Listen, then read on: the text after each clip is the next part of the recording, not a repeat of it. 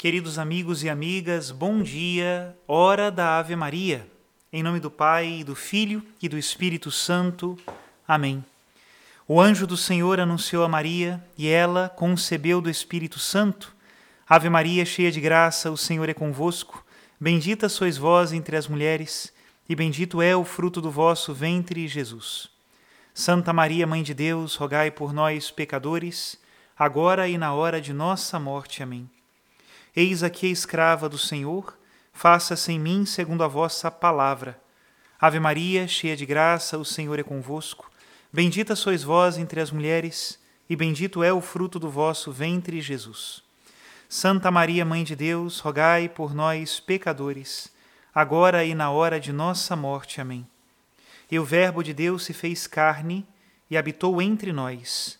Ave Maria, cheia de graça, o Senhor é convosco.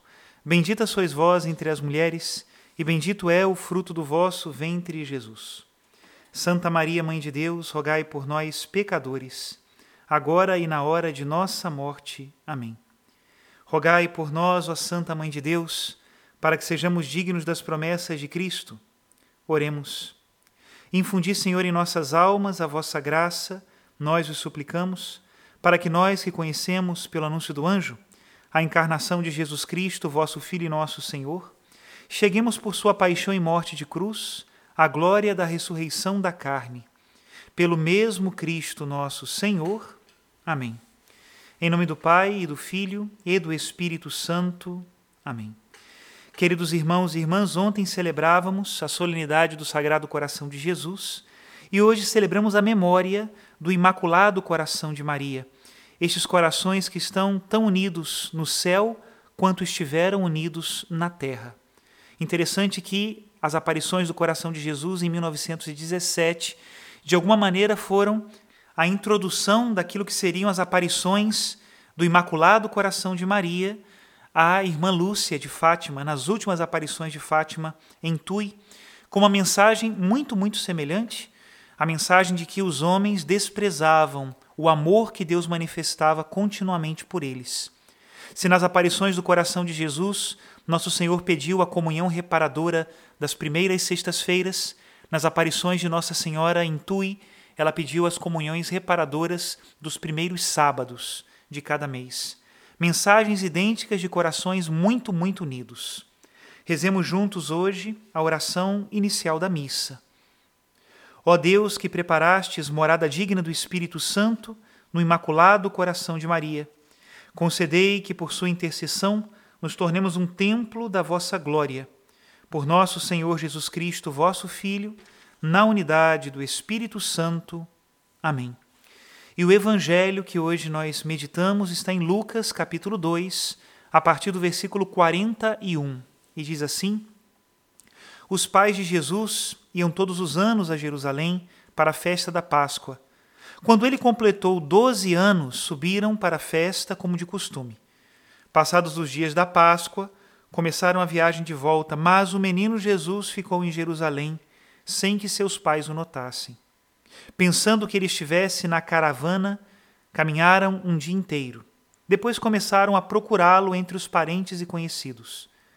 Não o tendo encontrado, voltaram para Jerusalém à sua procura. Três dias depois o encontraram no templo. Estava sentado no meio dos mestres, escutando e fazendo perguntas. Todos os que ouviam o menino estavam maravilhados com sua inteligência e suas respostas. Ao vê-lo, seus pais ficaram muito admirados, e sua mãe lhe disse: Meu filho, por que agiste assim conosco? Olha que teu pai e eu andávamos angustiados à tua procura. Jesus respondeu: Por que me procuráveis? Não sabeis que devo estar na casa de meu pai? Eles, porém, não compreenderam as palavras que lhes dissera. Jesus desceu então com seus pais para Nazaré e era-lhes obediente.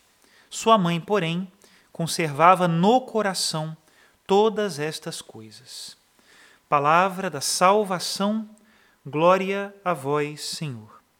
E eu compartilho com todos para a meditação desse grande mistério de hoje o que, na liturgia das horas, no ofício das leituras, nós sacerdotes, os consagrados todos e aqueles que quiserem, logicamente, somos convidados a meditar na segunda leitura do ofício. São dos sermões de São Lourenço Justiniano, um bispo da Igreja do século XV, que nos faz uma bonita meditação sobre o coração de Maria. Ele diz assim: Maria refletia consigo mesma em tudo quanto tinha conhecido através do que lia, escutava e via. Assim, progredia de modo admirável na fé, na sabedoria e em méritos. E sua alma se inflamava cada vez mais com o fogo da caridade. O conhecimento sempre mais profundo dos mistérios celestes a enchia de alegria, fazia-lhe sentir a fecundidade do espírito, a atraía para Deus e a confirmava na sua humildade. Tais são os efeitos da graça divina. Eleva do mais humilde ao mais excelso e vai transformando a alma de claridade em claridade. Feliz o coração da Virgem, que pela luz do Espírito que nela habitava, sempre e em tudo obedecia à vontade do Verbo de Deus. Não se deixava guiar pelo seu próprio sentimento ou inclinação, mas realizava na sua atitude exterior as insinuações internas da sabedoria inspiradas na fé. De fato, convinha que a sabedoria de Deus, ao edificar a igreja para ser o templo de sua morada, apresentasse Maria Santíssima como um modelo de cumprimento da lei, de purificação da alma, de verdadeira humildade e de sacrifício espiritual. Imita a tu, ó alma fiel, se queres purificar-te espiritualmente e conseguir tirar as manchas do pecado. Entra no templo do teu coração. Aí Deus olha mais para a intenção do que para a exterioridade de tudo quanto fazemos. Por isso, quer elevemos nosso espírito à contemplação, a fim de repousarmos em Deus, quer nos exercitemos na prática das virtudes, para sermos úteis ao próximo com as nossas boas obras, façamos uma ou outra coisa de maneira que só a caridade de Cristo nos impulsione. É este o sacrifício perfeito da purificação espiritual, que não se oferece em templo feito por mão humana, mas no templo do coração, onde Cristo Senhor entra com alegria. Até aqui a citação de São Lourenço Justiniano. Sem dúvida nenhuma, Maria é mestra de vida interior, uma gigante da vida espiritual. Olhemos para a estrela do mar, como São Bernardo gostava de chamá-la, a Virgem Maria, essa que é o guia dos que navegam por este mundo.